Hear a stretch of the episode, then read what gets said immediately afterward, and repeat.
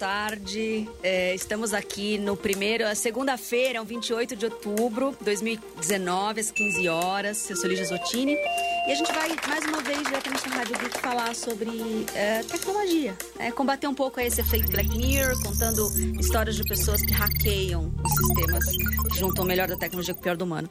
E eu já estou aqui com o Rafa. Rafael, é, muito, muito obrigada por estar aqui, seja bem-vindo. Eu acho que desse lugar uh, a gente vai poder contar um pouquinho. O Rafael Guedes, ele é, ele é fundador da. cofundador, né? Da Central 5.0, que é um negócio que a gente brinca que está bem migrado para soft economy. O pessoal que assiste aqui já, já entende bem esses processos. E, e são projetos que realmente visam, né? É, trabalhar com centros de cidades e como trazer mesmo essa economia criativa através desses centros. Então, seja bem-vindo. É isso aí. Pronto, primeiro, obrigado, Lígia, pelo convite. É sempre gostoso poder falar para as pessoas um pouquinho do que a gente faz, né?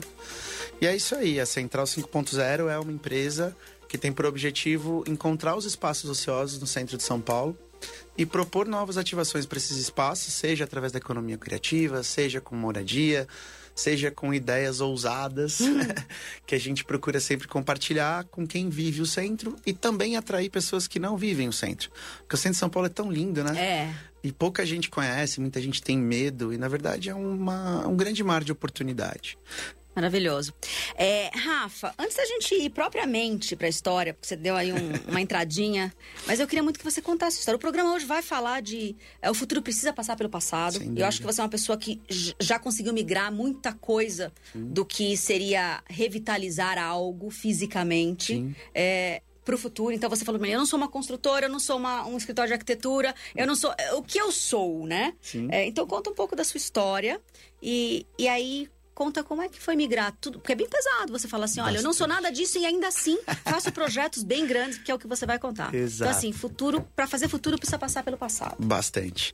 E esse passado começa lá em 94, é. né? Meu primeiro emprego, que foi como estoquista de tênis na Rua São Bento. Hum. E depois disso eu acabei indo para o mercado financeiro, eu trabalhei 18 anos no mercado tá. financeiro, é, tive a oportunidade de durante 10 anos desenvolver produtos fora de prateleira dentro do middle market tá. para diversos setores da economia. Isso me deu uma abertura de consciência muito grande, né? A gente conheci muita gente, muitos lugares, é, muitas formas de fazer e isso abre várias oportunidades. Em 2014 eu resolvi sair do mercado financeiro para empreender na área de construção civil, que sempre foi um sonho meu. Tá. É, começou pela construção civil, Boa. pelo quadradinho. e eu fui parar de volta no centro de São Paulo é, especificamente ali na, do lado da Bolsa de Valores, na Praça Antônio Prado. E eu encontrei minha paixão. Hum. eu comecei a olhar para o lado e ver o quanto o centro da cidade estava abandonado naquele momento. Sim. E eu comecei a perceber, foi até uma lição que eu aprendi muito no mercado financeiro, que a gente tem que cuidar do nosso quintal. E eu comecei a fazer contato com todos esses vizinhos tá. entender o porquê que eles não cuidavam dos imóveis deles, quais eram as dificuldades, quais eram as, as os entraves, fossem é, públicos, fossem realmente por questões financeiras. E a gente começou a fazer algumas coisas para que tudo isso mudasse. É, tivemos a oportunidade de fazer alguns retrofits ali na região. Tá. Que trouxeram bastante. Explica retrofit, porque quem não está no meio não sabe. Retrofit é pegar algo ah. que já existe, ah. que teve uma função social e econômica grande em um, algum momento uhum. e que deixou de ter por obsoletidade. É, porque falta infraestrutura, ah. ou porque o imóvel realmente não atende mais as demandas é, do mundo atual. E o centro de São Paulo tem muito disso, é, né? O centro geralmente tem, né? 50, não só de São Paulo, né? Acho é. que os grandes centros do mundo passaram por essa transformação. Então, retrofit nada mais é do que pegar algo que já existe e dar, trazer ele para a realidade atual, enquadrar ele na realidade atual para o mundo atual, né? Sem perder aquilo que de repente caracteriza Sim, ele sem, ou que sempre caracterizou. Sem perder a essência original, né? Perfeito. Então, a, a, os, as características arquitetônicas, a função que ele chegou para fazer, tentar ao máximo preservar aquilo, né? E o brasileiro tem um problema muito grande com o patrimônio. Nós vamos chegar lá okay. também. É, aí o que, que a gente começou a fazer foi realmente trazer essa consciência para as pessoas e a gente teve, em um curto espaço de tempo, um resultado bem bacana. Tá. A gente conseguiu fazer vários imóveis do centro retrofitados Hum. e conseguindo dar vida para esses imóveis com bares, com restaurantes, até com escritórios mesmos, mas trazendo ele para uma realidade eh, de 2020, né? Não dos anos 60 quando eles foram concebidos. Você pode dar alguns exemplos para o pessoal mapear ali é, Posso, e tentar posso. entender? É, tem o Viela São Bento, que é, que é na rua São Bento, que era um bar, que era o antigo Guanabara, que foi um dos bares mais tradicionais de São Paulo. Tá. É, uns empreendedores compraram esse bar, que são amigos nossos até hoje. E o bar era horrível. é um casarão, um prédio do Ramos de Azevedo de 1900, e- da década de 50, mais ou menos. E o prédio estava todo acabado. Ah. E eles resolveram investir nesse imóvel e trazer ele de volta para os anos 2020 Tá. gastaram um belo dinheiro, mas hoje é um dos restaurantes. Esses empresários eles têm oito restaurantes no centro de São Uhum. Paulo, são bem bacanas também, pessoas que acreditam no centro. E hoje é uma das casas deles que mais fatura e uma das casas mais bacanas ali de toda a região. E a gente conseguiu preservar toda a identidade do imóvel. Então, os tijolos originais da construção estão preservados na decoração. A gente aproveitou praticamente muita coisa da demolição para fazer a decoração do novo bar. Então, é bem bacana você ver algo que estava morto tá de volta Volta. inserido no mercado e com muita qualidade.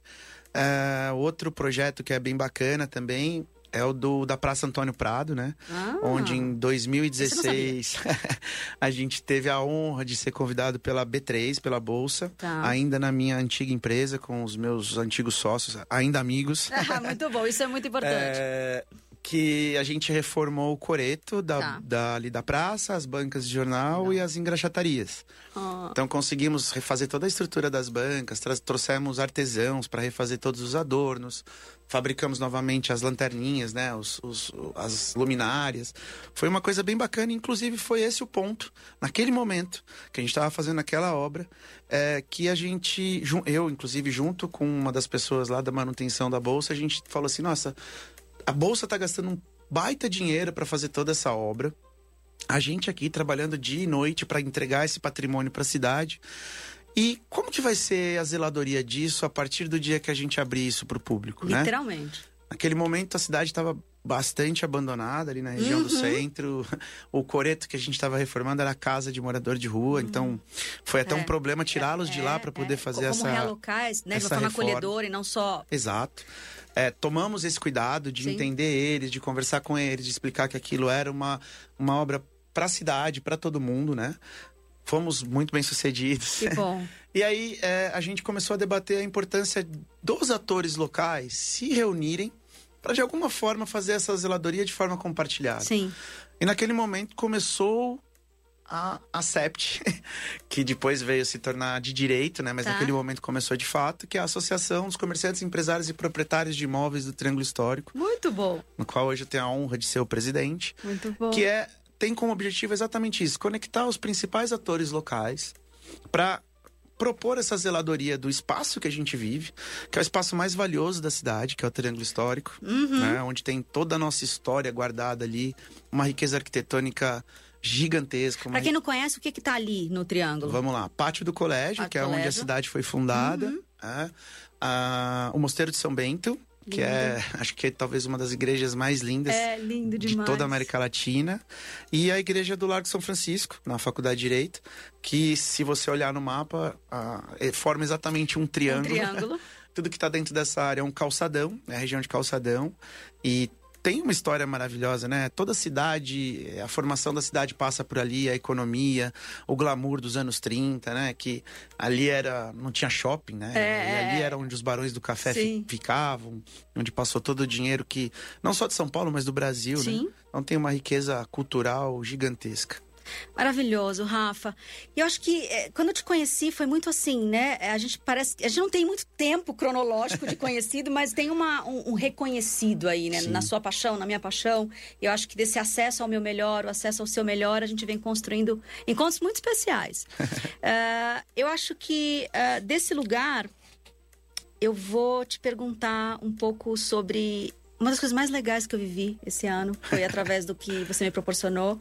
E aí um pouco dessa, dessa história, o que é a soft economy? A gente vem falando programa após pro- programa. Como é que é isso, né? De a gente dar acesso, ao invés de é, adquirir tudo financeiramente. E de que lugar é esse acesso? De que lugar são as sincronicidades que esse acesso se dão?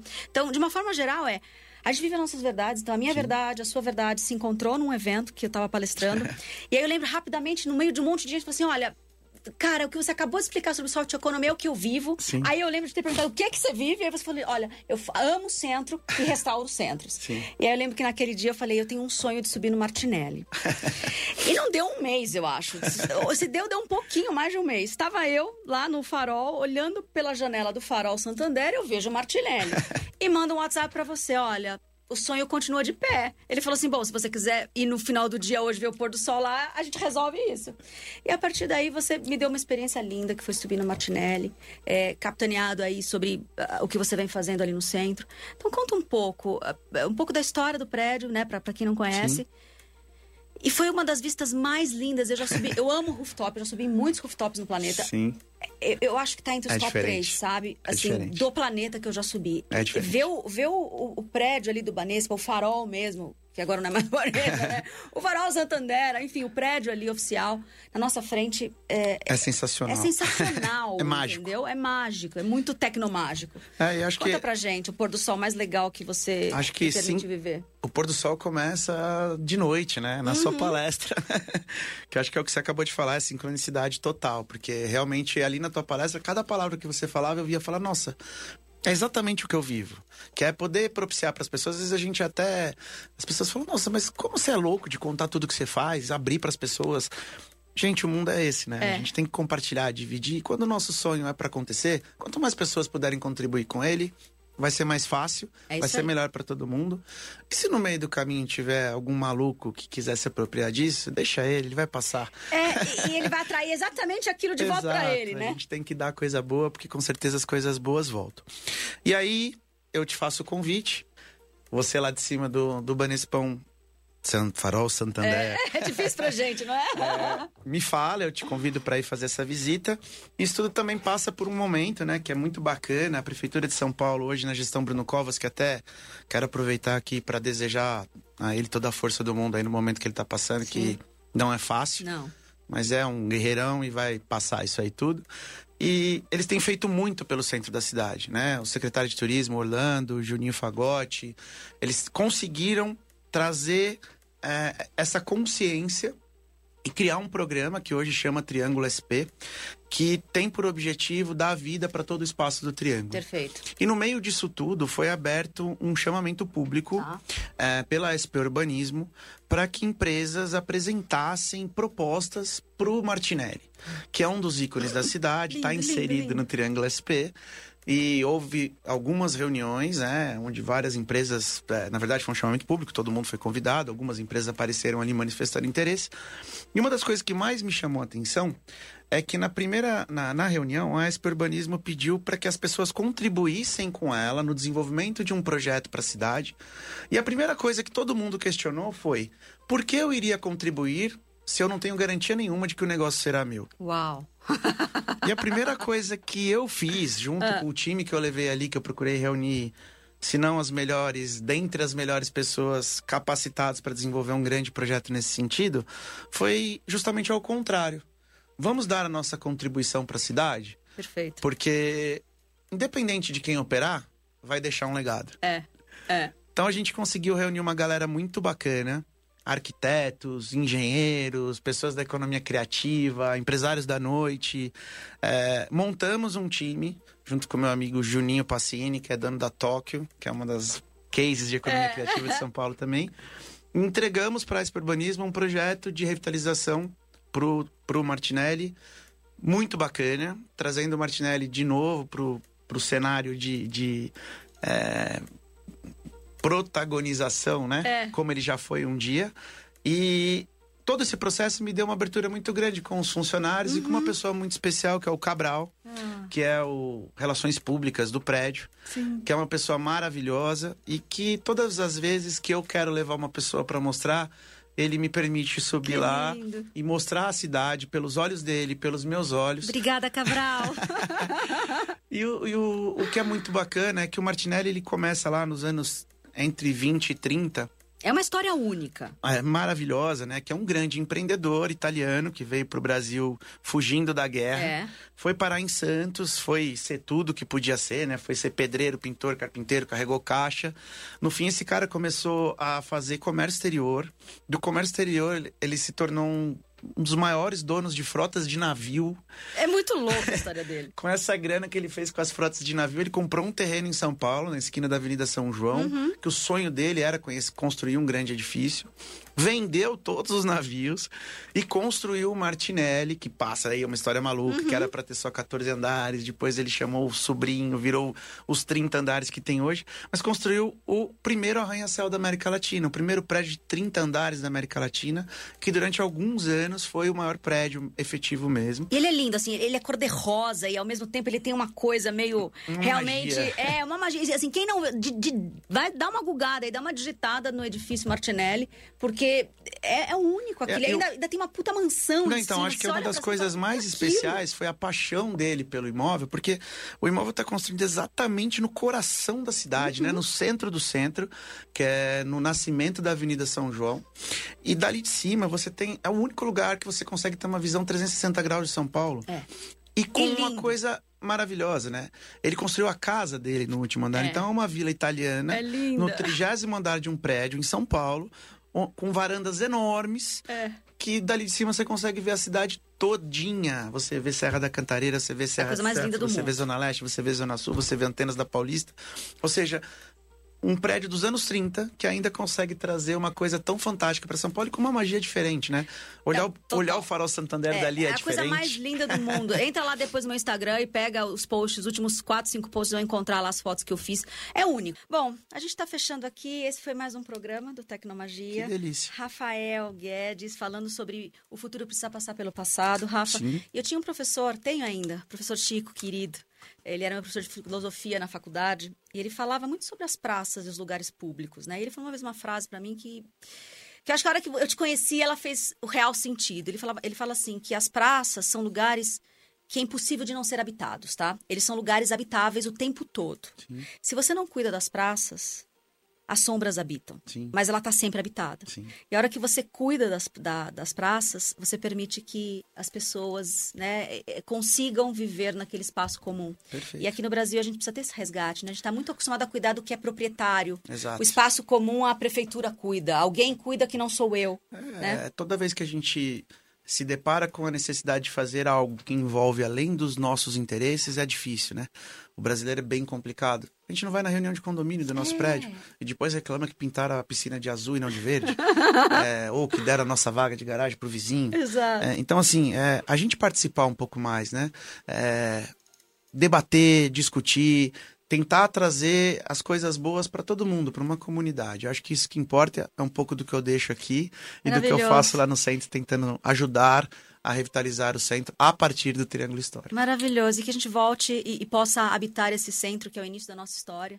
Né? A gente não consegue construir futuro se a gente não honrar aquilo que veio antes. Né? As teorias dos sistemas aí vêm dizendo isso por todos os lados. se você não honra, não tem como sair. E o centro é, nossa, é uma das nossas raízes. É a nossa ali. história. É. Então, gente, muito obrigada. Esse foi o Tecnomagia, primeiro programa aqui de segunda-feira. A gente volta semana que vem, uh, nesse mesmo horário. Foi uma honra mais uma vez. Muito obrigada. Obrigado, gente. Obrigado, Ali. Obrigada, Rafa. Honra demais. Muito bom. Gratidão.